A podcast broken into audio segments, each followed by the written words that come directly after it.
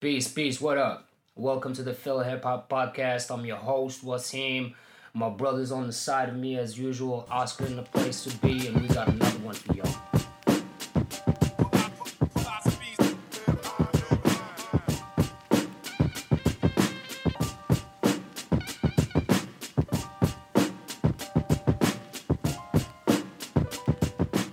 Bueno, entonces seguimos con el beef o qué? We got more beef, we got more beef, you know. ¿A Don't stop, le don't stop. beef? Nosotros. ¿A quién le Ya beef? hemos tirado beef a bastante. Tírale beef a alguien, ya para empezar. Empieza así, tío. Rakim, venga, va. ¿Le tiramos beef a Raquel? no, tío, yo no quiero tirarle beef a Raquel nunca, tío. Lo que No, va. si tú tuvieras que empezar una carrera musical ahora, ¿a quién le tirarías beef? Pues a todo el mundo, hermano. Me, me tienes que preguntar a quién no, no le tiraría beef. Solo puedes elegir uno. Tú sabes que hay mucha Drake. gente... Vale, sí. Hay gente que se hace famosa tirando beef. Hay gente que busca Claro, el eh, beef eh, por eh, hacerse... sí, sí, mucha gente lo ha hecho.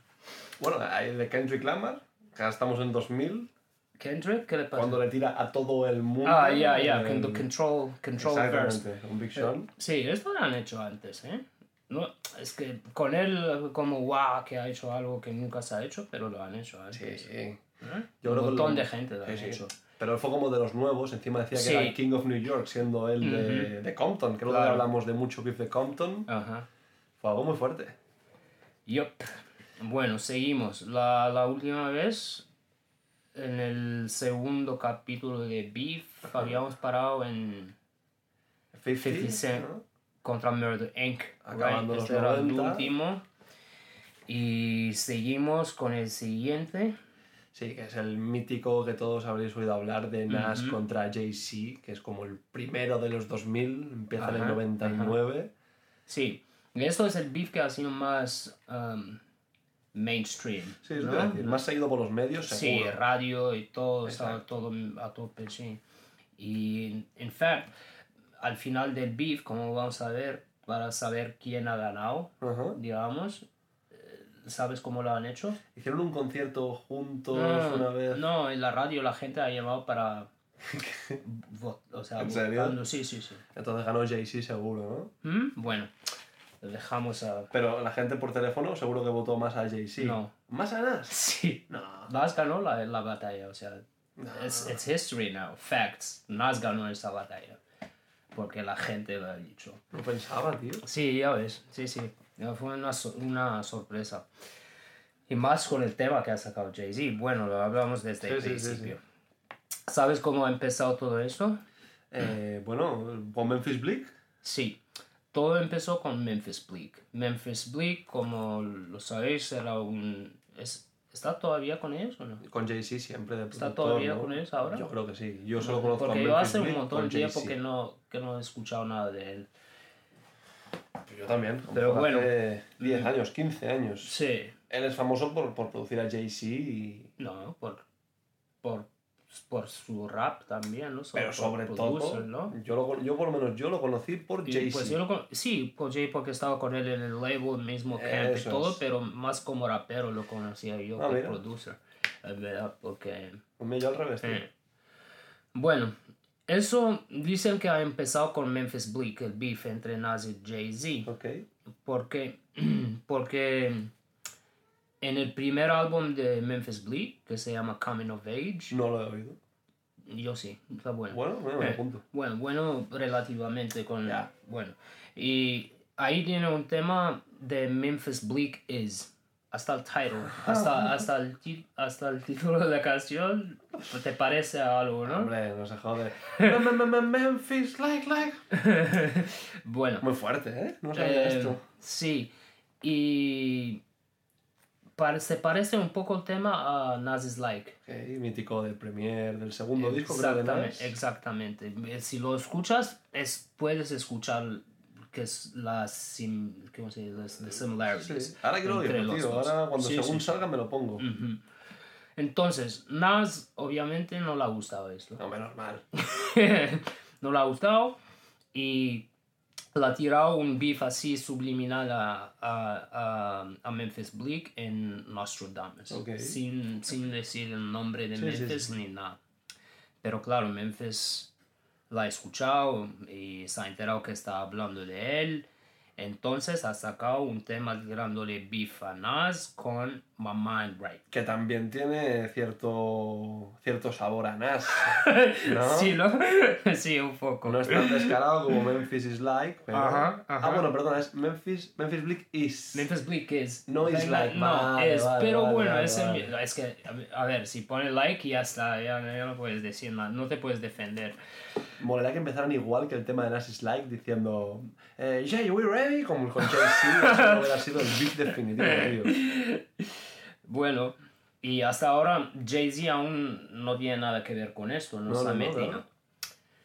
Entonces, cuando Memphis ha sacado My Mind Right, Nas, la respuesta de Nas en Stillmatic, la ha tirado beef a todo el mundo, no solo a Memphis Bleak, a Freeway, a Beanie Siegel, a Jay-Z mismo, a todo el mundo, a Sí, sí, todo el camp de Rockefeller. Y ahí sí que Jay-Z se ha metido, le ha tirado una respuesta. Eh, primero, en Hot 97 ha hecho un freestyle. Eh, es- era un freestyle en Hot 97, era todavía un freestyle sin, sin nombre ni nada. Y le ha tirado beef a Nas y también a Prodigy, que tenía beef también con Prodigy. Con todo Queens, casi. Um, este mismo freestyle es el que después iba a ser el Takeover, Ajá, la vale. canción Takeover de Jay-Z, que, que es el beef mítico que Sí, sí, sí. tirado él a Nas, Exacto. ¿ok? Y está en The Blueprint. El mejor álbum suyo. Bueno, para ti. ¿Cuál dices tú? A ver. Eh, para mí es um, um, Reasonable Doubt. Bueno, claro. Ese es el primero, ¿no? Reasonable Doubt es el mejor para mí. ¿Cuál es el que sale? classic, el que sale la colabo de Biggie, la primera y única. Es este. Es en Reasonable Ajá, Doubt. Ajá. pues, pues Reasonable Doubt es. eh, Y para Jay-Z también es su mejor. Sí, sí. primera- es su mejor álbum. Ahí está el, el tema de Evils con, na- con es el mejor DJ Premier, que es para Es el mí mejor mejor, tema que ha suyo hecho. con diferencia. Claro. Pues no puedo que me esté liando, ¿eh? Que sea el otro que te digo. Puede ser. Sí. Vale, Reasonable Doubt es súper, súper clásico. ¿Cuál es el que la portada es el con un gorro tipo. Ah, eh, sí que estás hablando ¿de de, Blueprint? este, de Blueprint. Pues yo creo que los estoy mezclando los dos, tío. Blueprint es, es un, a ver, es un, es un albumazo y The Black Album también, pero, Ah. pero Reasonable Doubt, Sí. uh, Black Album a mí me gusta, ¿Sí? porque el Black Album es como, para mí es, marca la, la transición un poco de Jay-Z y ahí es donde habla él de que mm, si se ha puesto un poco más comercial y Mm. ha bajado un poco el nivel intel- intelectual de sus letras y Por tales dinero. por dinero lo Oye, dice y muy tal. bien que lo diga, y tío. eso lo respeto me Sí, gusta, sí, 100%. me gusta ese álbum mucho bueno le ha tirado eso el takeover en el blueprint y ahí tienes que pensar que después del, del takeover para New York y para todo el mundo se, se ha acabado el beef. Nas ya está, rest in peace, no va a volver más. Vale. Porque el takeover, si lo escuchas otra vez, es muy heavy. Es, Sí, sí. es- es un tema de beef que flipas. Pero claro, nadie se esperaba que Nas vuelva con lo que mucha gente lo considera el mejor, mejor tema de beef de la historia. Para mí no. Ether. Hasta que el tema Ether, el nombre de la canción Ether, se ha vuelto en un verbo que utiliza la gente para, para describir cuando uno mata a alguien con un beef. Hostia. Eso no lo sabía. Se tío, dice bueno. he, he ethered them. Vale. You got ethered. Y por el tema de Nas, tío. Claro, bro. Qué bueno. Y por eso ganaron Nas. O sea, Nas ganó el beef porque sí, sí. Ether ha ganado contra el Takeover. ¿Te parece mejor tema Ether que Take, take Over? Para mí sí. A mí también. Para mí sí. Ether es, Ether, Ether es mucho mejor. Sí. Y ya estaba matado a Hove, ha matado a Jay-Z él con, con Ether y Nas became the official king of New York con esto. Y luego Jay-Z después de Ether ha sacado Super Ugly. Esta ni he escuchado, Es- tío. Super Ugly ha dicho muchas cosas feas. Mucha Hombre, gente, ha- mucha gente han escuchado Super Ugly, ¿por qué? Porque en la radio el día que iban a que iban a votar, que la gente iba a llamar para decidir Vale. quién ganó, han puesto Super Ugly en la radio en Hot 97. Han puesto Ether, han puesto, Hot Ni- eh, han puesto Su- Su- Super Ugly muchas veces. Pero la gente ya había escuchado Takeover. Por eso hay gente, hay mucha gente que defiende a Jay-Z y dicen que, que no, que, que, que Nas solo ha ganado porque la gente ha escuchado a Super Ugly Ether y, y han dicho que Ether, han pensado que Ether está mejor que Super Ugly, pero no. Claro, porque si la gente ya había Takeover, escuchado Takeover. Cosas diferentes, exacto. La gente ha escuchado Takeover. Vale, o sea, sí, la sí. gente estaban diciendo el beef que ha tirado Nas contra el beef que ha tirado Jay-Z, no Super Ugly. Sobre todo el Takeover. Como claro. Pero bueno, Super Ugly también era duro, era muy feo, hasta que su madre, la mamá de Jay-Z, ha llamado a la radio. Y ha dicho que lo que ha dicho es su hijo está muy feo, que se tiene, sí, que le Sí. tiene que pedir perdón a, a Nas y a su madre, a todas esas Es mujeres. humillante, ¿eh? Porque se ha pasado. Es súper humillante que llame tu madre. como- Jay-Z llamando a la radio. A mí eso me lo hizo mi madre de pequeño, que me peleé con un niño y llamó a su madre y me hizo, vete al parque este un momento. Y yo, ¿al parque a qué? Y bajé y estaba el otro niño, y estaba la madre del niño y daros la mano. Y no sé, más o menos eso, tío. Es más o menos esto, sí. Hostia, tío, pero cuando tienes una carrera musical que respaldar, yo pon- ni era nada Rey ni de New York y nadie. todo. Claro, se están jugando la corona New Ya, York. Y va tu madre, no, pues a este chico dale un beso. No, tío, no se puede eso, tío. Tal Qué cual. cabrón. ¿Me ha matado, eh, tío, esto? Sí, bro. Pero sí, hasta su madre ha dicho que sabe pasado con el tema esto.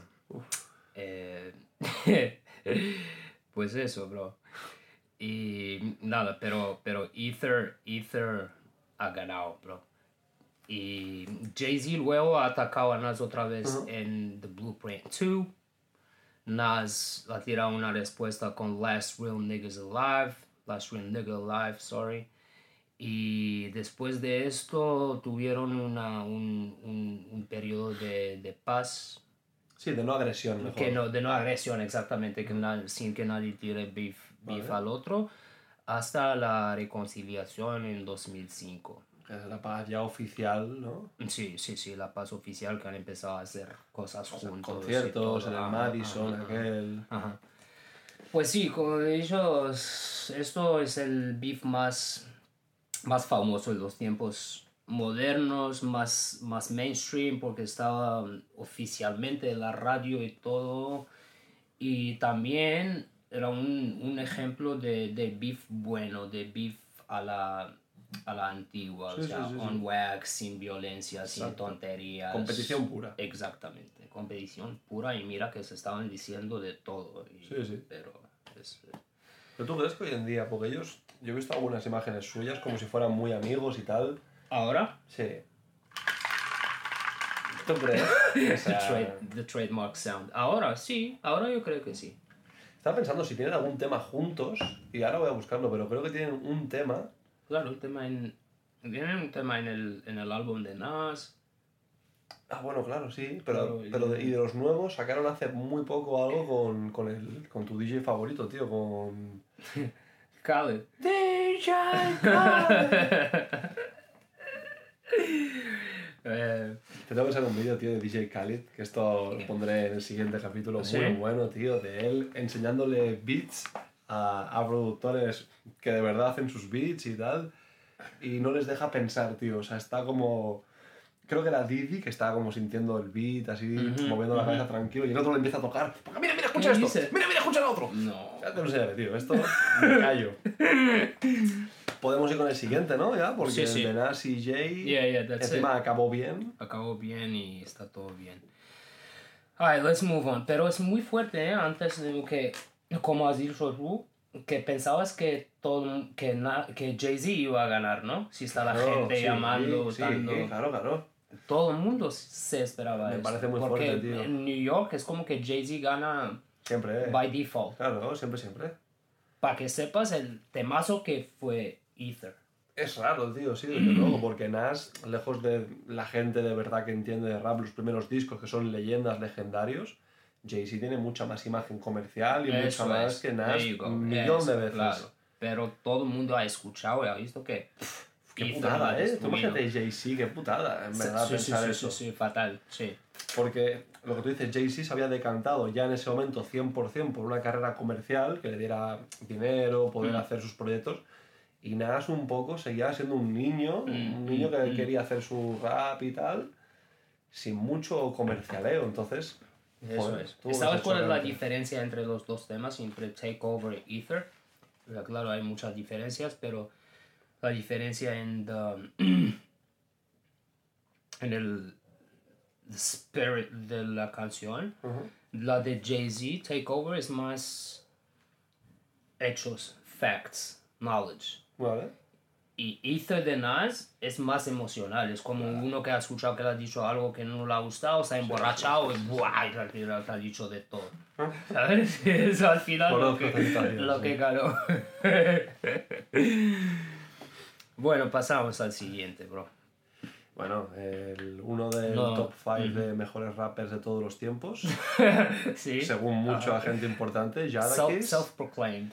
y que él lo ha dicho. Sí, pero mucha gente, siempre Mucha digo, o sea, hemos hablado de Premier diciendo que sí, que para Sí. él es de top 5. Ajá. Bueno, oye, opinión respetable. Claro. Contra Beanie Siegel. Nos quedamos en el camp de Rockefeller, sí. Sí, señor. Vinny Siegel.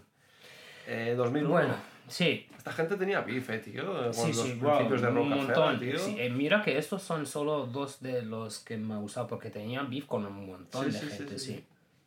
Pero normal, porque como los reyes de New York, Claro. entonces todo el mundo tiene beef con ellos. Y mira que mucha gente, muchas veces el beef empieza por culpa de otra persona. En el último fue por culpa de Memphis, Memphis Bleak un poco. Es verdad. Y ahora Jadakiss y Beanie Siegel es un poco la culpa de Jay-Z. Mira, eh, Mm. devolviendo de la pelota. Que esto fue en un tema, ¿no? En el remix del tema Fiesta de R. Kelly. Que él ¿Qué opinas un- de ese tema? ¿De R. El Kelly en general? el del álbum. No, aquí en general.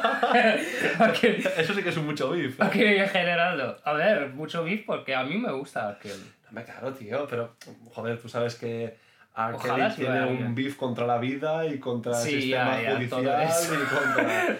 Eso aparte. Es el mayor beef. Eso de meándose sobre niñas y todo eso aparte. Pero. Yo vi eh, un documental en el COVID, yo nunca veo documentales y me dijo, tienes que verlo, tienes que... Salía lo típico con Ali y tal. Ajá.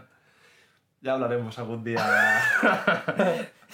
Pero bueno. He believes he can fly. bola. Y el álbum que ha sacado con Jay-Z, The Best of Both, of Both Worlds. Ok, yo no lo tengo muy oído ese álbum, tío. Yo sí. No es que tengo nada cuando sal- me acuerdo yo que cuando salió el álbum, ¿Mm? eh, creo, si no, si no me equivoco, creo que era en verano.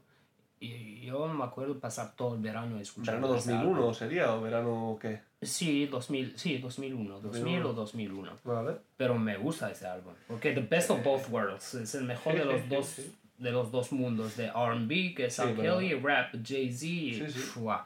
El tema fiesta me encanta. el el tema de los más conocidos suyos. Es el, el single de la. I Believe I Can Fly de R. Kelly. Hablo ya, pero solamente de Pero R. I Kelly. Believe Este I Can Fly es more classical R. Kelly. Esto Es es, R&B 100%. Eso, Ajá.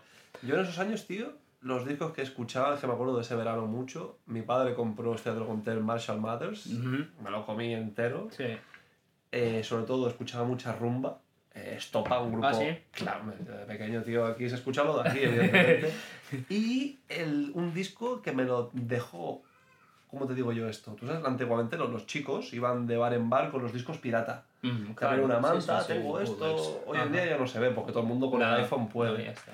Y donde mis padres trabajaban, un chico se dejó un disco de Linkin Park. Ah, sí. Y yo lo escuché un montón de veces. y curiosamente, Jay-Z luego hizo otro álbum colaborado con Linkin Park, que no es un super álbum, pero bueno, Pero curiosidad. bueno, es un álbum, sí.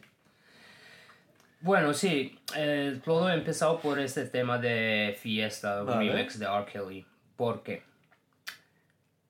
Porque tú sabes que antes, porque el remix es con Jay-Z, pero tú sabes que antes de Jay-Z eh, iba a hacer el tema con Jadakiss. No, de fiesta, de R. Kelly. De hecho, creo que lo ha hecho, que Jadakiss la que R. Kelly le ha mandado el beat a Jada y Vale. todo, Jadakiss ha grabado y todo. Vale. Pero luego ha entrado Jay-Z en la imagen, como que le ha quitado a Jadakiss Qué feo, y ¿eh? ha, y ha puesto a Jay-Z. Qué feo. Pero espera, más feo aún, que fue la segunda vez que le pasa esto con Jay-Z a Jadakiss. No jodas, la primera Sí, con quién. La primera con una chica de R&B también. Vale. Un, un año, un par de años antes, que no me acuerdo quién fue la chica. No me la quiero jugar, pero bueno. No, no. Otro tema de R&B que iba a hacer con Jadakiss, al final lo han quitado y han puesto a, a Tiene que meter a los dos. ¿Qué problema hay en meter a los dos? No, uno, es que si no, se- el tema no es... La estructura del tema, Sí, sí, es R&B, entra uno con un Eso verse y ya es, está. eso y-. Si no, tiene que hacer 8 y 8 o algo así. Sí. Pero bueno, Jadakiss, y peor aún, Jay-Z le tira un subliminal así al principio del verso. ¿Qué Dice, si te acuerdas cómo No, empieza no. Jay-Z, dice, after the, after the show it's probably, after the, after algo it's probably Chris, and after the original it's probably this. Ya, mira, algo así. Fiesta y Y el otro se enfadaría, tío. Sí, se ha enfadado un poco. Y entonces, am, él y, bueno, The Locks, él con y Chic Luch, y no solo ellos, pero todo Rough Waters, todo Vale, camp de. Rough Waters, Sí, sí, sí. except DMX, Hombre, claro. pero todos han empezado a tirar, no beef así directo, pero subliminales a, a- a la gente, de, a Jay-Z y su gente, Claro, así en freestyles, en la radio, cosas así, ¿sabes? Vale.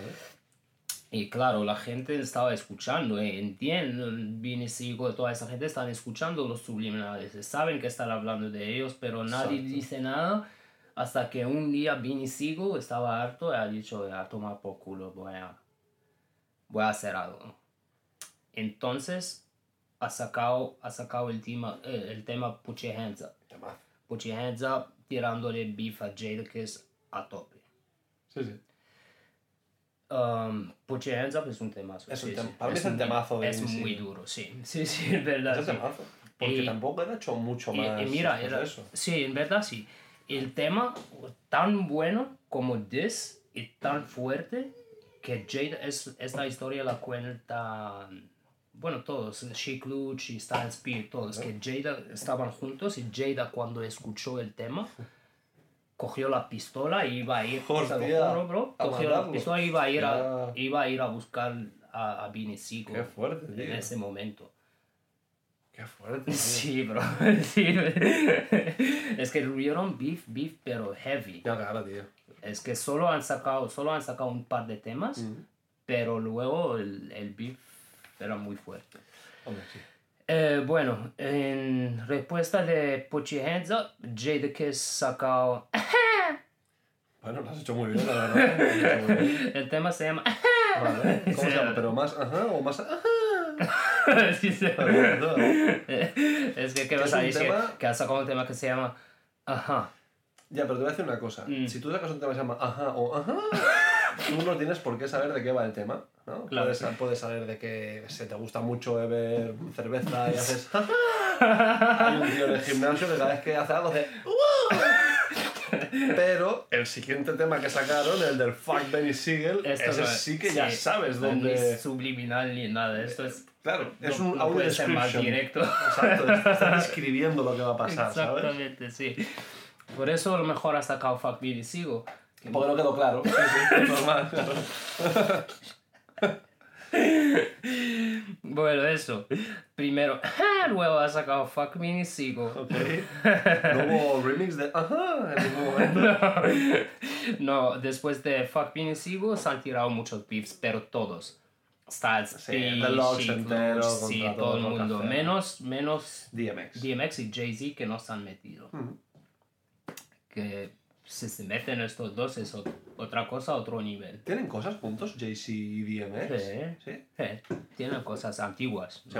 Sí, antes de todo esto. Bueno, em, todos se han metido en el beef y han sacado muchas cosas, pero estos, sobre todo esos dos tracks de Put Your Hands Up y Ujú. Fuck Beanie Siegel fueron los más, los dos más duros y más famosos del beef. Y como hemos dicho antes, casi casi se pone esto feo a nivel de, de calle todo. Vale. Porque no solo Styles P, Styles P, últimamente ha dicho que que, es, que iba a matar a alguien de verdad. Que dice que tuvieron muchos beefs y con eh, eh, G-Unit y todo esto, pero el beef con G-Unit dice que, o sea, es, era fuerte, pero no, para él no era algo personal.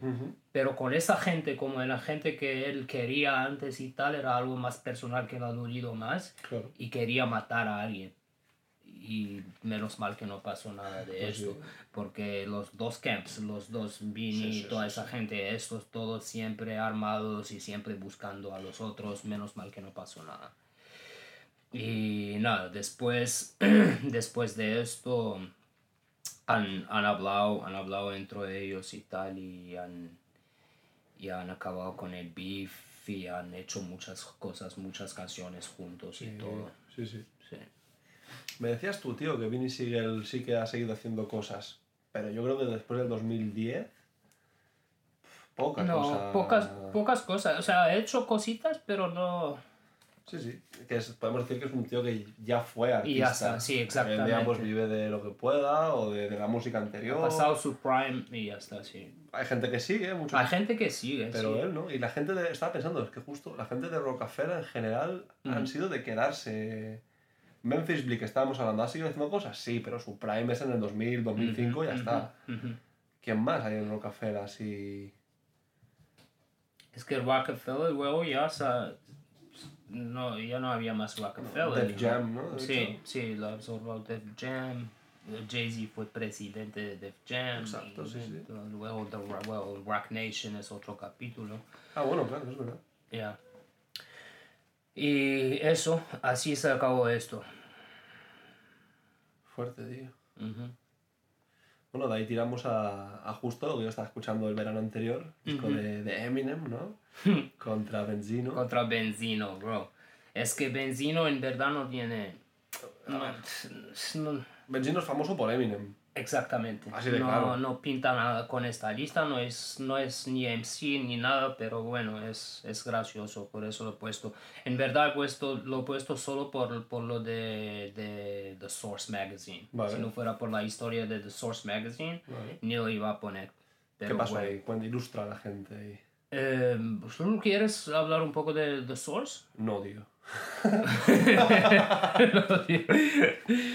Bueno, The Source, The Source era la, se llamaba la, la Biblia del hip hop, okay. The Bible of Hip Hop, que era el, el, la revista más, más, más respected y todo. O sea, la gente, no es, no es cualquier, no creo que nunca, nunca había otra, otra revista así a ese nivel que la gente Billboard a nivel general no, de rap. sí, a, nivel, general Billboard quizá, y Double XL Double XL de rap pero no ha llegado a ser como The Source porque The Source era diferente porque de verdad o sea lo, que decía The Source importaba a los MC sí, sí, sí. la gente quería esos five mics y se rayaba si no les daban los five mics y todo porque creo que lo habíamos comentado en un capítulo anterior eso de five mic system ¿no? yo creo que no bueno eh, The Source, entre las cosas que tenían The Source en, en, la revista, era The Five Mic System, que era como five, cinco estrellas, como se hacen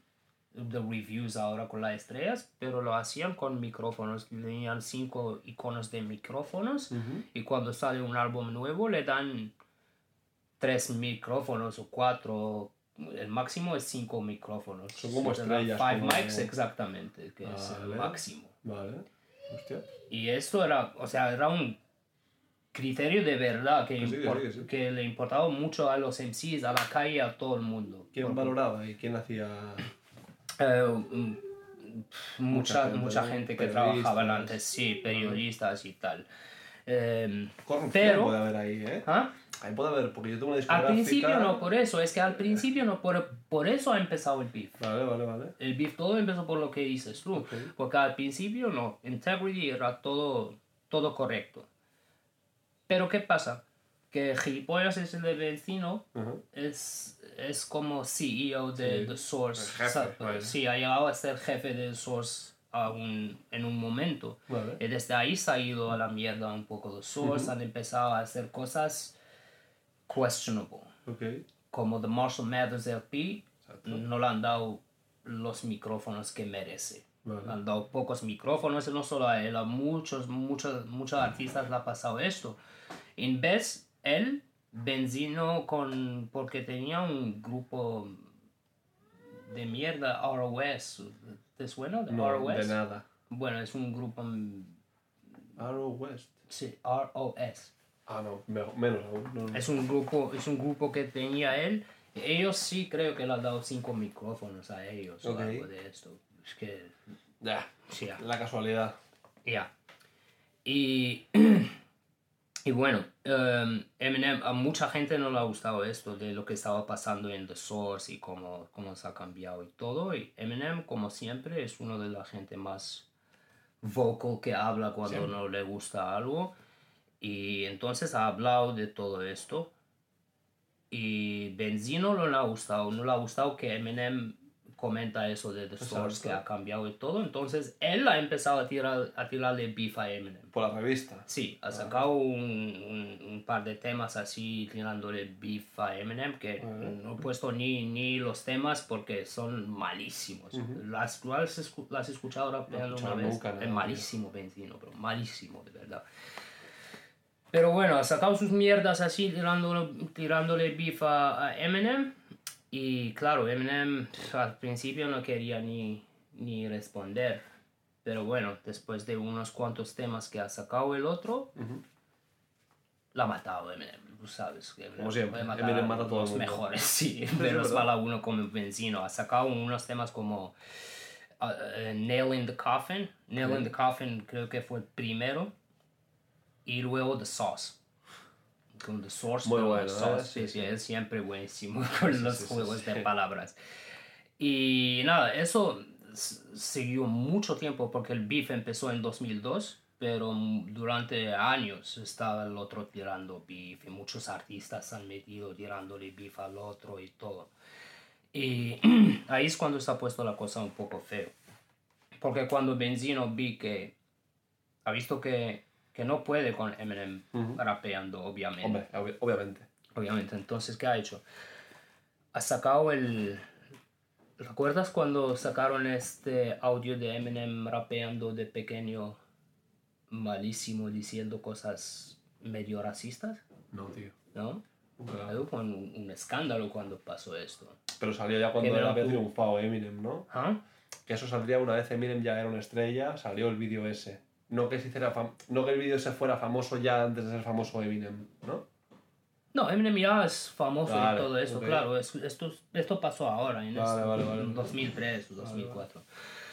Eh, no es un vídeo, es un audio. Es un audio de Eminem, de Teenager Eminem, que tenía 15 años o 16 años o algo, rapeando. Y y si lo escuchas, o sea, la única vez, porque esto al final no tuvo el, el efecto que quería Benzino. Claro. El único efecto de verdad que tuvo el audio que ha sacado es que la gente se ha dado cuenta que, joder, Eminem era malísimo antes. Mejorado, era lo mejorado un montón. Porque lo escuchas rapeando, está, es mediocre, ¿sabes? Dice que black girls are bitches, date white girls, cosas así. ¿Qué dices? Sí, sí, cosas así. Hostia. Cosas- Qué raro para ser Eminem, tío. Sí, parece rarísimo. Bro, yo, yo cuando, porque yo me acuerdo cuando salió todo esto, antes que hable Eminem ni nada, y yo pensaba, eso es fake, seguro, porque Eminem, Claro. Eminem hasta con seis años seguro que rapeaba mejor que eso, y, y, y no, y seguro que no decía cosas A lo así. mejor hacían broma, tío. Tendría un. Eso, él ha dicho, mira, sí, está, está drogado, borracho, no sé qué. Y Esa excusa vale para todo, ¿eh? Una tontería de mí esa chavales, excusa me ¿sabes? mola mucho, tío. Sí. Oye, que le pegaste a mi madre, no, es que estaba drogado. Pero tenías que escuchar el audio este. No, me lo, me lo pondré, tío. Mira, estaba viéndote eso. Yo siempre he pensado, sinceramente, que Benzino simplemente era un redactor. Entonces, ya viendo esto. Y ni eso, la verdad, ¿eh? Claro, yo no sabía que era el CEO. O sea, una persona importante, una persona que tiene influencia. Claro. Que puede cambiar el juego, Sí, en sí, cierto lo ha modo. cambiado, es lo que ha hecho, sí. Y que en cierto modo, ahora porque le salió mal, pero puede haber cambiado el juego y haber dejado a Eminem en la mierda y haber subido al artista que hubiera, a su grupo, ¿no? Sí, Eh, sí, sí, eh, eh, pues, esta mierda sí, Almighty Y ROS. eso, tío, me, me, me ha recordado, hubo un tío aquí muy famoso, bueno, muy famoso no, famoso entre cuatro o cinco que lo conocíamos, Mm. que se llamaba Cínico. Era un tío, acabo de te lo pondré, que rapeaba increíble. Así como el otro día te hablaba de un grupo que ellos eran simplemente famosos por... Un grupo. No, no un grupo, eh, un grupo español que eran los chicos del Madrid. Ah, lo que me has dicho que ellos eran Son famosos, ya no por la técnica, ¿no? Simplemente porque Mm. tienen un pensamiento correcto, entonces, Sí, o sea, concreto, perdona, entonces toda la gente que piensa políticamente como ellos van a ser los mejores, aunque no entiendan de técnica. No, Pues este chaval era lo opuesto, es un chaval que tiene, o sea, que tiene un pensamiento político muy concreto, Mm. pero que la gente, tú le oyes rapear y pienses lo que pienses, vas a decir, wow, qué pasada, qué Mm. máquina, es un puto crack. De los mejores ¿eh? de España. Y el chaval este, cuando no lo conocía nadie, pero nadie, nadie, nadie, nadie, a lo mejor te hablo de 100 descargas, la maqueta, la demo, poco más, que era nuestro artista favorito de mis amigos de pequeño, un redactor de la revista más famosa de España, que no sé cómo se llama, Hip Hop Nation, sí, Ujú. Hip Hop Nation, que era una estafa, una mierda. No, no, al revés que de. A- amigos, tío, ¿sabes? Amigos. La gente de la old school que en su momento había estado ahí, que a lo mejor se conocían de los primeros conciertos de rap en España y todo esto, pues ya tenían enchufe ahí Claro. y toda la gente nueva o que no estaba en las dos discográficas de España, no entraba ahí. Una mierda de revista. Pero, el, evidentemente, si tú escribes ahí, tienes que tener algo de oído de rap. Mm. Pues el, es que me estoy acordando hasta el nombre del tío. El redactor se llama Fernando Comeche y no se le ocurrió otra cosa que coger, escuchar a este tío y decir, wow, este tío es un ídolo, es un crack, es buenísimo. Hostia, no lo conoce nadie. ¿Por qué no cojo su tema y lo rapeo igual que él, exactamente igual, ¿Cómo? frase por frase, línea por línea, barra por barra, cambiando el beat a un beat, por cierto, mejor, porque no tenía contactos, y le plagia el tema. ¿En serio? Sí. Así.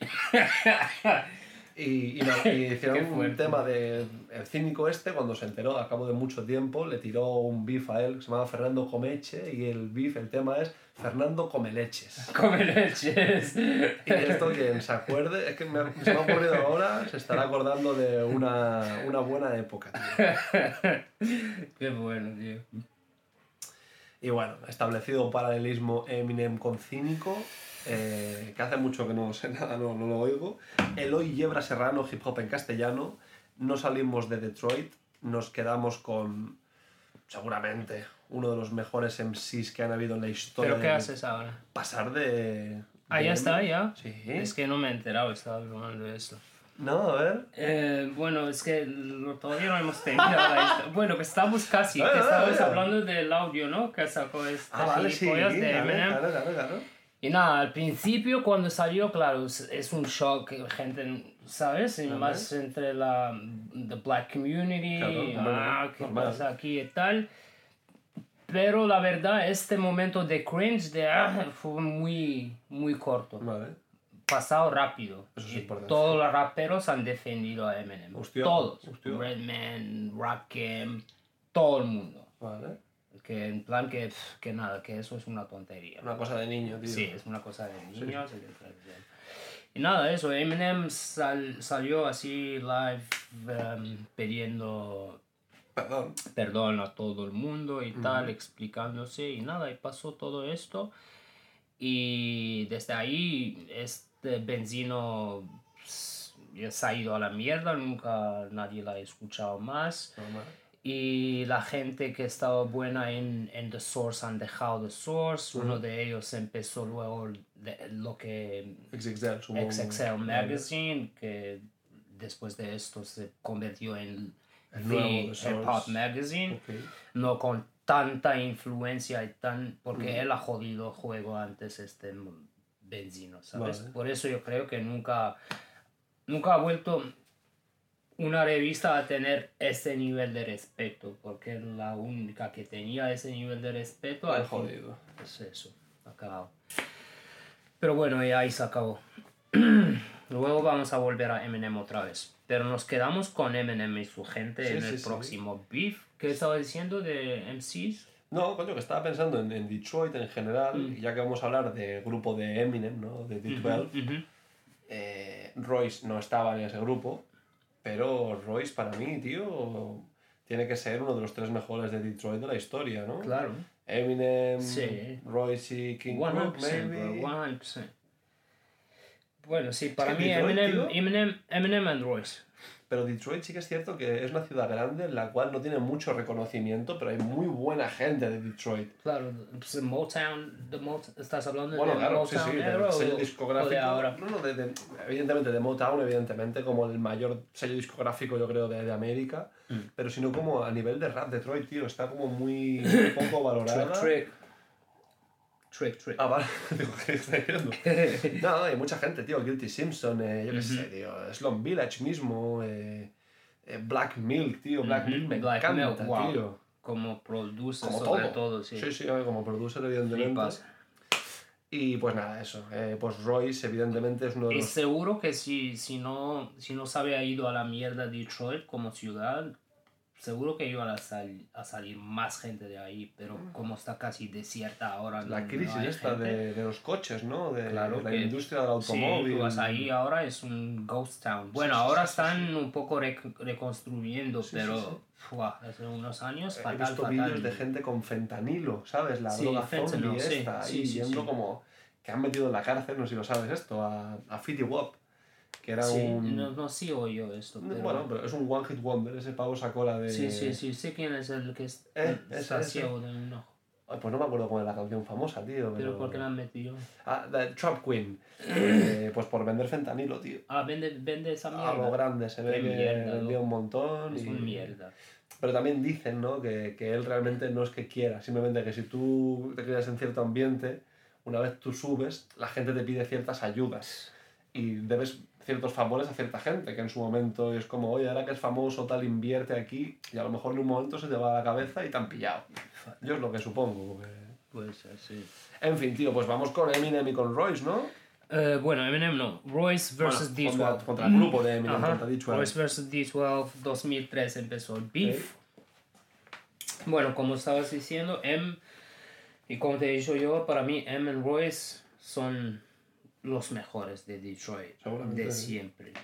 Y eran muy, muy buenos amigos desde siempre, ellos, antes, antes de todo. A día de hoy también. A día de hoy, bueno, han vuelto a ser amigos otra vez porque Siguen haciendo cosas. periodo que, que, que no hablaban, no se hablaban y todo. Pero bueno, eran los dos um, mejores unsigned MCs de Detroit. Y llegó un momento que Eminem, porque Eminem antes de, de hacerse famoso al, al final con, con Dr. Dre y todo esto, llevaba muchísimos años intentando hacer cosas. ¿no? sí. Em, ¿Te acuerdas de eso del... Porque Eminem iba a sacar su primer álbum. Su primer álbum lo iba a sacar él cuando, cuando Naughty by Nature sacaron el álbum de 1993, o sea, en 93. Hostia. En 93, Eminem ya tenía un álbum listo para sacarlo. Creo que te he contado esa historia una vez. ¿Y qué pasó? Lo que pasó es que él ahí, ahí estaba en casa así, escuchando su, su álbum un día, casi terminándolo. Entra Proof, él dice... De D12, Proof. Sí, murió, Rest in. Peace. Entra D12 y dice, escucha, escucha esta mierda que acaban de sacar. Ah, Él pone el tape, es el álbum de Naughty by Nature. el primero, bueno, la primera no porque son El segundo. sí. Y Eminem escucha a, escucha a Tretch y, y, se- y lo deja loco. Ha tirado su álbum a la basura, literalmente. Ha empezado a hacer todo desde el Hostia, principio. tío, qué bueno. Porque ha visto que un nivel. Pero claro, Tretch, Tretch también es muy underrated. Porque Tretch es el- uno de los mejores de la Sí, historia. sí, sí, es verdad, flipas, flipas. O sea, para Eminem, Eminem es muy fan de Tretch. Hombre, claro, y tío. para él, Tretch es como Dios. Entonces, cuando escuchó él a Tretch haciendo su cosa, ha tirado su álbum y ha empezado desde el principio. Pero sí, en 93 ya él tenía un álbum para sacar.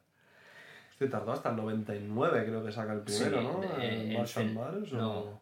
Infi- eh, hasta en 99 sacó Infinite, creo. ¿No? La primera tape. Uy, tendría que mirarlo. Como demo sí, pero como álbum firmado me refiero. No, como álbum firmado 2000, 2001, ¿no? 2001, 2001. Sí. 99 es el tape, creo, de Vale. Infinite. Bueno, pero todos estos años él ha sido intentando salir, sacar su música y tal, y eso cuando se ha ido él al final a California y cuando se conectó con y todo esto era, era su último su último intento. O sea, él antes de ir ha dicho a todos sus amigos, a su click de D12 y todo el mundo, que si esta vez ya no, eso no, no va, ya está, lo voy a dejar. Entonces ha ido a California a buscar, buscarse la vida, a buscar un deal o algo, y hasta ahí nunca ha vuelto. Es cuando se, se ha quedado ahí con Dr. Dre. Okay. Se ha quedado con Dre y claro, Eminem, Eminem es un... Es a real one, es un buen tío. O sea, no que ya está llegado él a firmar con Dr. Dre y ya está. No, pues quería que sus amigos también. Exacto. Entonces le estaba, le estaba haciendo escuchar demos a Dr. Dre. la- y le ha hecho escuchar el demo de Royce. Y Dr. Dre le ha dicho, sí, ah, sí, sí, tráelo. Normal. Entonces han traído al- a, a Royce también a, a California. Pero ¿qué pasó? Que Royce cuando llegó, primero llegó, la ha puesto a trabajar en The Chronic 2001 Bueno, el bomazo. A escribir, porque él tenía un montón de gente escribiendo el álbum. Vale. En fact, The Message, Vale. el tema de Sí, Message, sí. lo ha escrito Royce. Eso lo, lo estaba leyendo ahora, no lo sabía. Sí, sí. Nunca lo hubiera dicho. Sí. Pero reconocido, acreditado y todo. Claro, sí, sí. Qué fuerte, sí. Sí. Y mira que acaba de llegar en ese momento, ya ha escrito The Message. Cuidado. ya ves. Pero bueno, la han puesto a trabajar en, en el álbum The Chronic y tal, escribiendo y tal. Y en ese momento pasó eso de, de Kino. Kino es el manager, no solo manager, manager y mejor amigo de Royce Ok. de toda la vida. Y en un, en un interview, en una entrevista, Kino eh, sa- salió esto y lo ha leído Dr- Dre, que Kino ha dicho que Royce le ha dicho a él que ha visto a Eminem, em, no sé cómo decir esto, sitting Dre down like a pupil, Sí, como un, como un alumno. como un alumno. O Vale. sea, Eminem como enseñándole cosas a Dr. Dre como si fuera un alumno suyo en el estudio. Ah, o sea, vale, no lo estaba entendiendo. Eminem enseñándole a Dr. Dre a hacer Sí, cosas. sí. ¿Tú crees que esto...? Sí, es verdad. Hostia, Se- segurísimo. O sea. No, tiene, no tiene para qué mentir. eh, Y. Dre tampoco ha dicho que no. Solo que no le ha gustado el hecho que, le, que, que digan esto y que sale esto en la revista Normal, y todo. ¿Sabes? Y salió esto mal, mal, muy mal, porque acaba de llegar de Detroit, todavía Dre no te conoce bien, Exacto. te puede dar una oportunidad o no, empiezas así. Ahí te la quitan, tío. ¿Sabes lo que te quiero decir? Lo más normal. El, el- el peor, bueno, peor para él, pero bien también. Royce tampoco ha dicho, ah, no lo siento, malo, eso lo que ha hecho está mal, no, ha defendido a su amigo. Dicho, bueno, mi amigo puede decir lo que, lo que le sale de la Mm. polla, eso, Sí. ¿sabes? Pero el pavo este que Kino. estaba ahí delante también Sí, con ellos... No, no. O sea, se lo contó Royce de Fab Nine, Sí, se lo cuenta sí, sí, Kino sí. y Kino, hace boca chancla. Yo sí que lo veo mal un poco, tío. No, si tú no estás ahí, tú di lo que tú quieras, pero si tú no estás, te lo he contado yo. Pero Royce no... no es Royce la persona perjudicada, porque es el boca chancla. Ese que le ha dicho, eh, bro, Pero a es su flipar". mejor amigo. Yo también, imagina que es- yo veo esto. Te lo voy a contar. Claro que sí, Claro que te lo pero yo no lo voy a contar. Sí, si lo, si lo cuentas luego, yo lo puedo ver como algo mal o no. Royce no lo ha visto como algo mal. Ya, bueno, claro. eso mi amigo puede decir lo que quiera. Sí, sí, sí. ¿sabes? bueno, puede ser que por esto que pasó todo lo que pasó luego a Royce, ¿sabes? Vale. Porque después de, de esto, Royce como que lo han... Echado a un lado, al apartado. Exactamente. Mucho tiempo, además, ¿eh? Muchísimo tiempo, bro. Lo han apartado un poco y, y, y de repente ha visto que él ahora, o sea, vino ahí como, un- como rapero. O sea, él nunca ha sido inferior a Eminem. Antes Exacto. de esto es lo que tiene que entender la gente. Él con Eminem Detroit estaban iguales. Los dos mejores MCs de Detroit intentando encontrar un, un deal o algo. Y de repente él ahí se convirtió como en un sidekick, un hype man de Sí, sí. Eminem. Que Eminem ahora es el esto y tú lo vas a ayudar y tal. Y, ¿Sabes? Poco a poco se ha encontrado en esta situación que él ahora es el hype man de Eminem y no le ha gustado. Que Eminem cuando estaba haciendo conciertos y luego la gira de la gira suya y 2001, tal, el Up in Smoke Tour. estaba él con no antes de Up in Smoke, estaba Royce con él Rapeándose, sí. rapeando no backing hype man no sé, Vale, no sí. sé cómo eh, se dice Haciendo de telonero. eso eh, sí. eso este es el role que le han dado ahora a Royce the Five Nine y no le ha gustado ¿sabes? Normal. normal yo creo que esto fue por lo que lo de Kino Seguro que sí, tío. Sí, porque Dr. Dre seguro que se ha quedado con esto ahí. Que él- Hay que pensar que en esos pica. años, tío, Eminem sale en el videoclip este de, de Steel Dre. Mm, Eminem sale ya en el vídeo este, claro, no sé, ¿sabes? sí, sí. Eh, y para. Me estoy tirando atrás en la mente. Lo primero que yo recuerdo de Royce the Five Nine es el tema con Premiere. Exactamente. Que ese es es que no, 2003, no 2004, existe, mira, ya, como, era un si no, single. como si no fuera ahí. Y a partir de ahí empezó a Y funcionar. esto la, se la ha buscado él, no ellos. ¿sabes? Exacto. ¿Cómo Claro. se llamaba el grupo, tío, de, de Premiere con Royce the Five Nine? Prime. Eh, exacto, vale. Y bueno, Nunca me gustó. Prime. Tío, mira que es Bro, que es mi gustado, favorito, loco. pero yo siempre esperé un poco más. No, eh, yo te entiendo. ¿Sabes qué pasó? ¿Qué te ha pasado con este álbum? No que te esperabas a más. Sí, sí. Te esperabas a algo diferente. Porque no encuentras ahí el sonido puro de DJ Premier. 100% de Pero. ¿sabes por qué?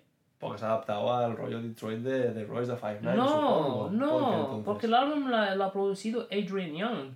¿Qué dices? Claro, hermano, no lo sabía. ¿Y solo hace el scratch? el- no lo sabías. No sabía eso. El álbum es Premier, Prime and Adrian Young. No lo sabía. Toda la música, luego te, te doy el álbum de Adrian Young donde ha sacado casi todo el álbum. Me han matado, tío. Me acabas de quitar una Claro, ilusión. bro. Bueno, Es por lo eso. entiendo ahora. Ahora es lo entiendes. estilo, claro. Es que como que como si Adrian Young le ha traído todos los vinilos suyos y le ha dicho, toma, haz los beats del álbum con esto.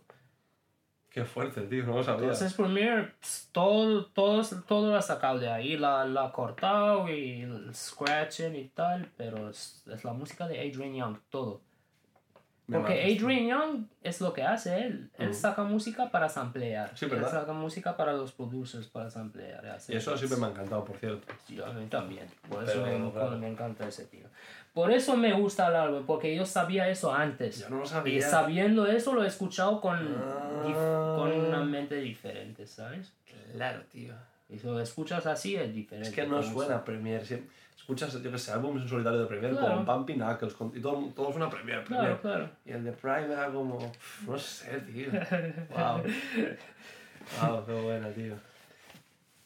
Bueno, volvemos a eso. Eh, claro que Royce no le ha gustado eso, que de repente se encontraba como hype man de Eminem, ¿sabes? Entonces ha empezado a buscarse la vida en otros sitios. Y ahí es que ha firmado con Tommy Boy el deal de De distribución Soul, de gente. todo el mundo, sí. Como Y ha empezado, y ha empezado, sí, todo el mundo, ha empezado a trabajar en su álbum Ujú. de, eh, ¿cómo se llama? Primer álbum de eh, Rock City, Ok, sí. right? Este álbum se ha quedado ahí pff, años, que no Muchos años. muchísimos años. Hoy en día es un disco de celebración de culto, por así claro, decirlo. un- claro. ujú. Bueno, eh, ha firmado el distribution deal con Tommy, ha empezado a trabajar en el álbum, pero piensa que eso lo ha hecho él en plena gira de Eminem. Que ya ha empezado con él, ha hecho un par de shows y le ha dicho yo me voy a trabajar en mi Hace álbum". bien. Hace bien, pero le estás jodiendo a Eminem. Y también te estás jodiendo a ti, porque al fin y al cabo, si hubieras seguido más tiempo con Eminem así, hubieras sido más conocido antes que haciendo tu carrera por solitario. Claro.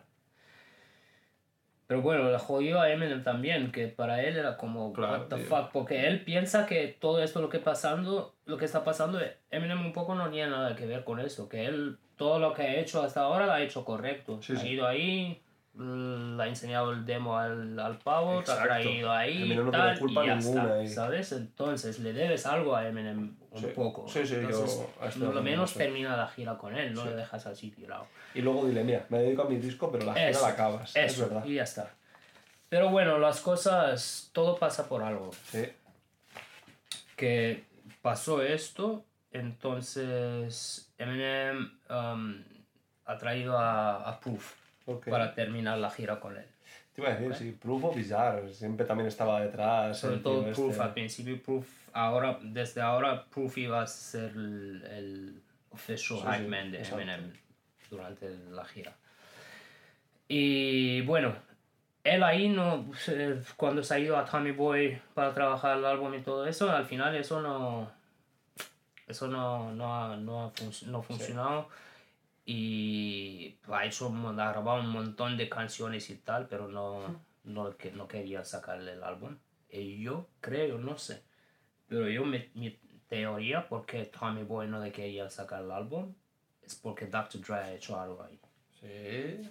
No le veo muy cabrona. No, loco, escúchame.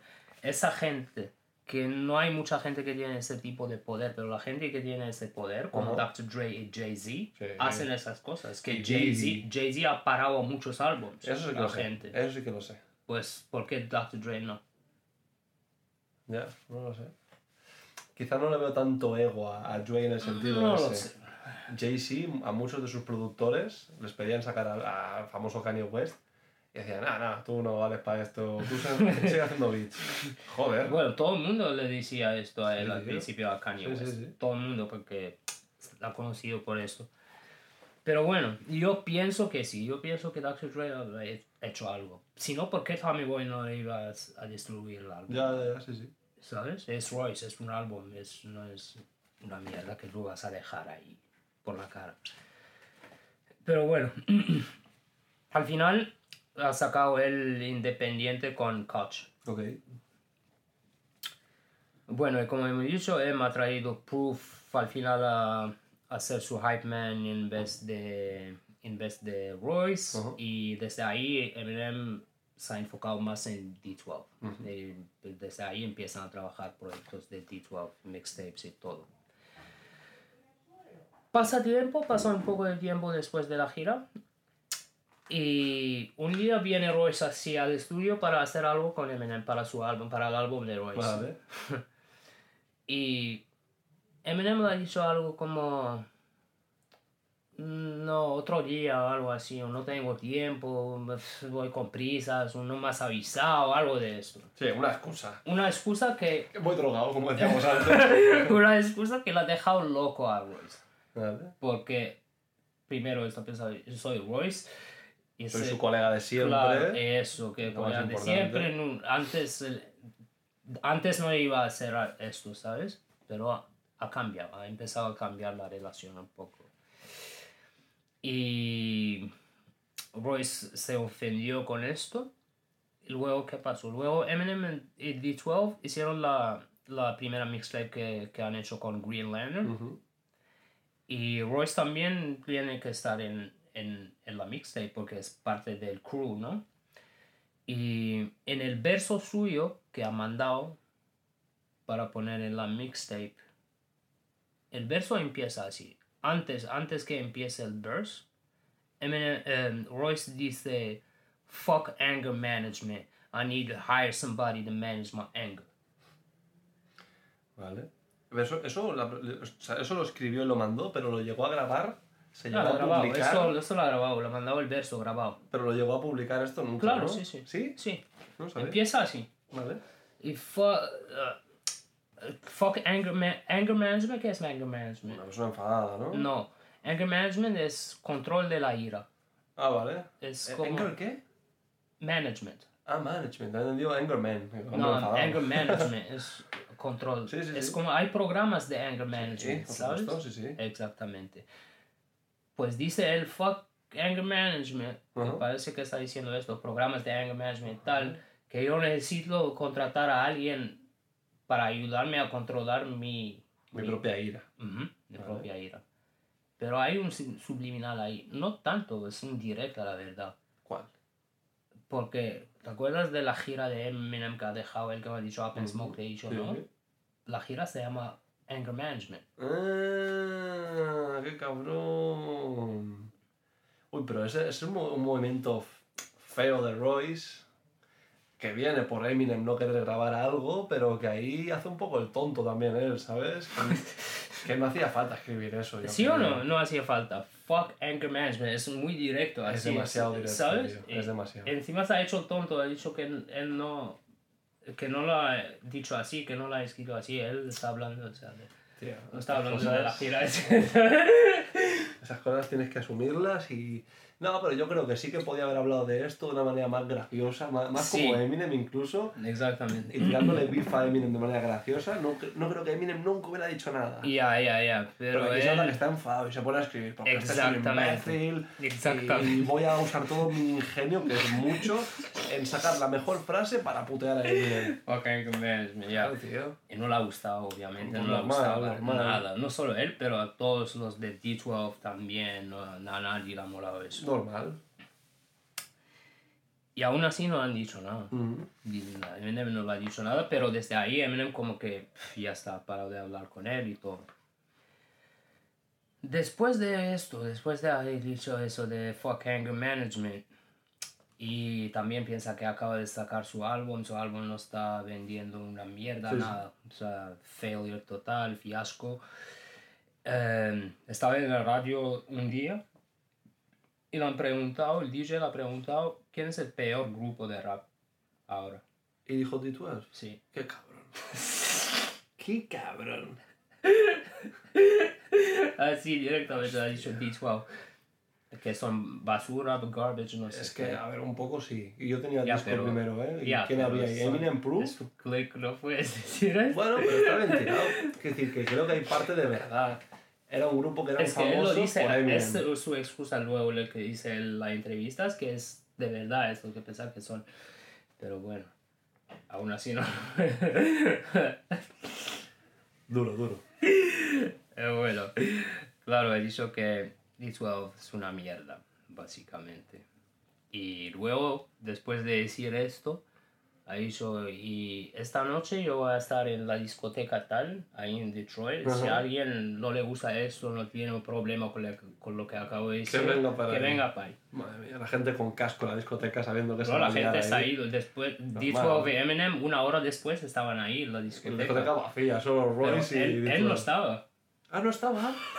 ¿En serio? Estaba un amigo suyo, la ha reventado. Pobre tío. Sí, su amigo.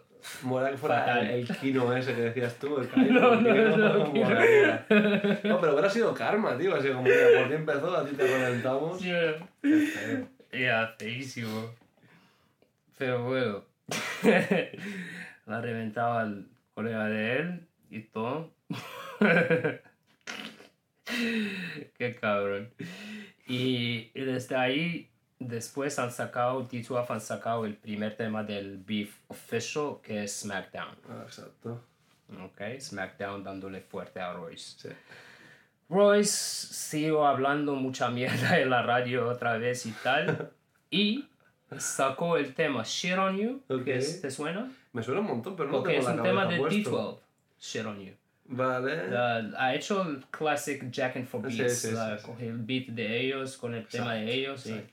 Contra ellos. Shit on You. Pero espera, que se ve que ese tema Shit on You lo había grabado él tres años antes. Hostia. El propio Royce. Sí, Vale. tres años antes lo había grabado tirando beef a esa gente. Hostia, qué cabrón. Cuando se supone que Eran son... amigos. Sí, Qué cabrón. Tío, estoy descubriendo una parte de Royce que no me gusta nada, tío. Nada, te lo digo en serio, tío. Yo lo tenía como un ídolo, tío. Estoy putadísimo. Es como, como un niño rabioso, tío. Que, que las cosas le van mal y... ¡eh! era así antes, sí ha cambiado, pero bueno, antes sí era así. Tiene una, un Que amigo... Royce era diferente antes, ¿te acuerdas de él con las... Con las joyas en, la, en The Do-Rag y todo esto? era en estos tiempos que él ha cambiado, Royce. Yo recuerdo siempre con las gafas de sol, unas cosas así, así. Mm, chulo, ha eh, un cambiado, chulo. cambiado. Tío, yo tenía un amigo, esto es, esto es rápido, Mm. que veía mucho manga y tal. Bueno, amigo, no, era un chico de la clase. Y, y cuando nos enfadábamos, en vez de insultarme o pegarme, que yo lo hubiera agradecido, yo he dicho, pégame. Tío, se iba a una esquina y, y empezaba a hablar en japonés. ¿Qué dices? Veía mucho Son Goku, cosas así. Yo no lo hago bien, ¿no? Pero... Y hacía así cosas con las manos, como si estuviese un conjuro, tío. Pues me ha recordado un poco Royce a este chaval, tío. Bueno, pues ha sacado eso, Shit on You. Y en ese tema la ha acabado él, porque en Shit on You hay una línea que es ahora muy famosa, que dice él, de Bugs, Rest in Peace. Bugs es un amigo de D12, Eminem y toda esa gente, un amigo que era, era parte de D12 él también Vale. antes que estaban, pero se murió antes. O sea, Antes él, cuando escribió ese tema ya estaba muerto. Claro, sí, Vale. él estaba muerto. Ellos, si te fijas, D12 todos tienen aquí en el brazo, Sí, tienen tatuado bugs en, es- en este Eminem todos. Y en ese tema, él, él Royce tiene un- una línea que habla de bugs. Me tengo peor, tío. Que le está tirando a, a Benzino, a Benzino, a Bizarre, a Bizarre, Bizarre. Uno de ellos se le dice, you could, you can get beat with gloves, and if you, and if something, you can meet with, you can meet with bugs. Uh, o sea, si no te ganan, te puedes ir a, con bugs a morirte, La- básicamente. sí, exactamente, puede Qué matar también, feo, pero te, te quedas con bugs. Qué feo. Feísimo. Feísimo, sí. Está, él, él luego se ha, se ha Se disculpado, perdón, se ha disculpado y todo, pero, pero sí, se ha, se ha pasado con Que no es insultar al, al Bugs este, pero es usar su. Exactamente, contexto. es usar su... Eso, es, de- es falta de respeto a su memoria, básicamente. Tal cual. Sí, ¿no? Sí, sí. Y, ah, pf, wow, o sea, a los chicos no les ha gustado esto. Tío, normal. demasiado. Normal. Más que todo lo que ha hecho antes. Y la misma familia de Bugs y su gente y todo. ¿vale? Eh, eso fue un poco feo. Y luego, después de Shit on You, ha sacado otro tema, Malcolm X. También tirando beef a, a D12, a todo el mundo. Y en este, el principio de Malcolm X es, es cuando pide perdón, perdón por, Vale, por la línea de Bugs. Pide Y- perdón, pero te suelta 50 mierdas más. Ya, ya, ya. Y ahí en estos momentos era muy feo esto, porque Detroit no es como New York, Detroit es un poco pequeño. Y, pequeño, claro. ¿Sabes? Sí, Vas sí, a sí. ver a esa gente. Exacto. Y todos son chungos, y todos siempre armados y tal, y había un potencial de violencia de verdad real, real. Sí, sí, sí. Que le han disparado a un amigo de Royce a su coche, cosas así. Royce en esos días estaba siempre, siempre, siempre con, con eh, bulletproof vest. Ok. Una chavala con antibalas. Sí, siempre. Y Siempre con las pistolas y tal, no iba a los sitios donde iban los otros. Y que Detroit era muy jodido en aquellos años, ¿eh? Sí, sí. Que era duro por la noche, sobre todo, cuando Claro. cerraban las fábricas. Claro, no es cuando tienes beef así con gente así, fatal. Y, y eso. eh, sacaron otros temas, más temas de beef. eh, eh, Royce sacó What We Do, sacó Death Day y Proof sacó Miniman. Se estaban usando mucho las bases de 50 Cent, 50 los temas de 50 Cent para Sí. estos beefs, ¿sabes? Y, y eso. Al final, cuando el clímax del beef eso, es un día, un día Royce y Proof se, se encuentran en, delante de, un, de una discoteca o algo. Y empiezan, empiezan a discutir y tal, sacan las pistolas los dos y viene la policía. Buah. Menos mal, Bueno, sí, realmente sí. Claro, porque un- iban a morir los dos, uno de ellos. Vino la policía, detenieron a los dos, tienen causas los dos ahora de esto. A ver, los dos no. Es- los dos. Bueno, sí, a- ahora digo en este momento, o Vale, sea, vale. entonces. Y, y gracias a esto que se acabó el beef. Cuando, sí. cuando los detenieron y mientras estaban de- detenidos en las celdas, en una celda al lado del otro, Vale. ahí es cuando hablaron. Han hablado de todo y tal y han terminado con la tontería. ¿Y cuál es el punto, tú crees, así de, de reencuentro? De Eminem, supongo, del creo tema que este la- famoso con Slaughterhouse, puede ser. Tiene que ser la música. ¿Cómo? No, a nivel, a nivel musical, cuando ellos volvieron a hacer cosas juntos. Ah, cuando volvieron a hacer cosas juntos. Sí, con Slaughterhouse. Un poco antes, sí. Un poquito antes. Eh, sí, Slaughterhouse es antes de Bad Meets Evil, ¿no? Yo creo que es 2006, 2007. Bad Meets Evil. No, eso yo creo que es antes. Bad Meets Evil es antes. Yo creo que sí. Entonces con esto volvieron a hacer cosas. Vale. Vale, Porque vale. ellos al principio de todo, en Marshall Mathers tienen el tema Bad Meets Evil. ¿Es en el Marshall Mathers ese? Sí, ¿no? Eso es muy pronto entonces, eso es 2001, El 2000. tema, pero el tema. Pero luego volvieron a sacar un EP que se llama Vale, Bad sí, Meets sí, sí, Evil, sí, que son eh, como reprises Sí. de canciones que han hecho ellos Side B y todo Sí, eso. sí. Y nada, sí, ahí acabaron con el beef en, en estas celdas ahí detenidos por armas. Es fuerte, tío. Me ha dejado loco. Ya, eso es un... ¿Quieres seguir a hacer otro o...? A ver, ¿cuánto Sí, llevamos? Hombre, llevamos una hora y diez, eh, tío. eh, Quizá haríamos un cortecito, ¿o qué? ¿Sí? Sí, mira, lo que podemos ¿Quieres hacer cortar? es... Sí, podemos dividir, como lo grande ya está dicho, Mm. para el siguiente capítulo, así hablando como siempre tan profesionales que somos, el siguiente tiramos ya hasta el 2020. Vale. Porque se puede, porque realmente lo- los pips a partir de ese momento son mucho más ligeros. Ya, por eso. Vale, sí. oh, ok. Quedan como tres o cuatro. Las hablamos el Dejamos next time y ya está. El siguiente, por quien quiera saberlo, sin hacer mucho el boca chancla, lo tiro. Es The Game, porque justo hemos hablado antes, no sé si fuera de micro o qué, del el mundo de los ghostwriters. El disco de The Game se lo hizo 50 Cent entero. ¿Sabías eso? Sí, Fuertísimo me Mm. parece, porque hemos hablado de 50 antes. sí. Y de Rascas, tío, te quería decir de que he estado viendo todos los freestyles, tío, de... ¿De qué? de... Ay, no me sale el nombre ahora, de Coast Contra. Ajá. Todos, todos, todos, todos los freestyles. Qué bueno, tío. Son buenísimos. Buenísimo. ¿Qué, bro? Buenísimo. Sí, te lo he dicho. Tú me mandaste uno y yo lo escuché y dije, ay, cómo mola. Entonces quería volver a oírlo Son muy buenos. y me fui a otro chavales, y a bro. otro. Pero haciendo freestyle son buenísimos. Son muy buenos. Hip hop. En fin, pues bueno, chavales, nos sacamos el siguiente la semana que viene, así los ponemos todos juntos, ¿no? Volvemos with more beef. Sí. Exactamente. Siempre beef, siempre ternera, a todo el mundo, con salsa, sin salsa. Tú eres del beef, la carne, poco hecha, muy hecha, que no sangre. Depende, pero si es carne así comercial y tal, le echa bien. ¡Que hecha. sangre, que sangre, que sangre, que sangre! Que sangre tiene que ser carne de la buena, some prime cut. Si no hay sangre, no hay beef. Alright, and with that, we'll leave you, man. Peace.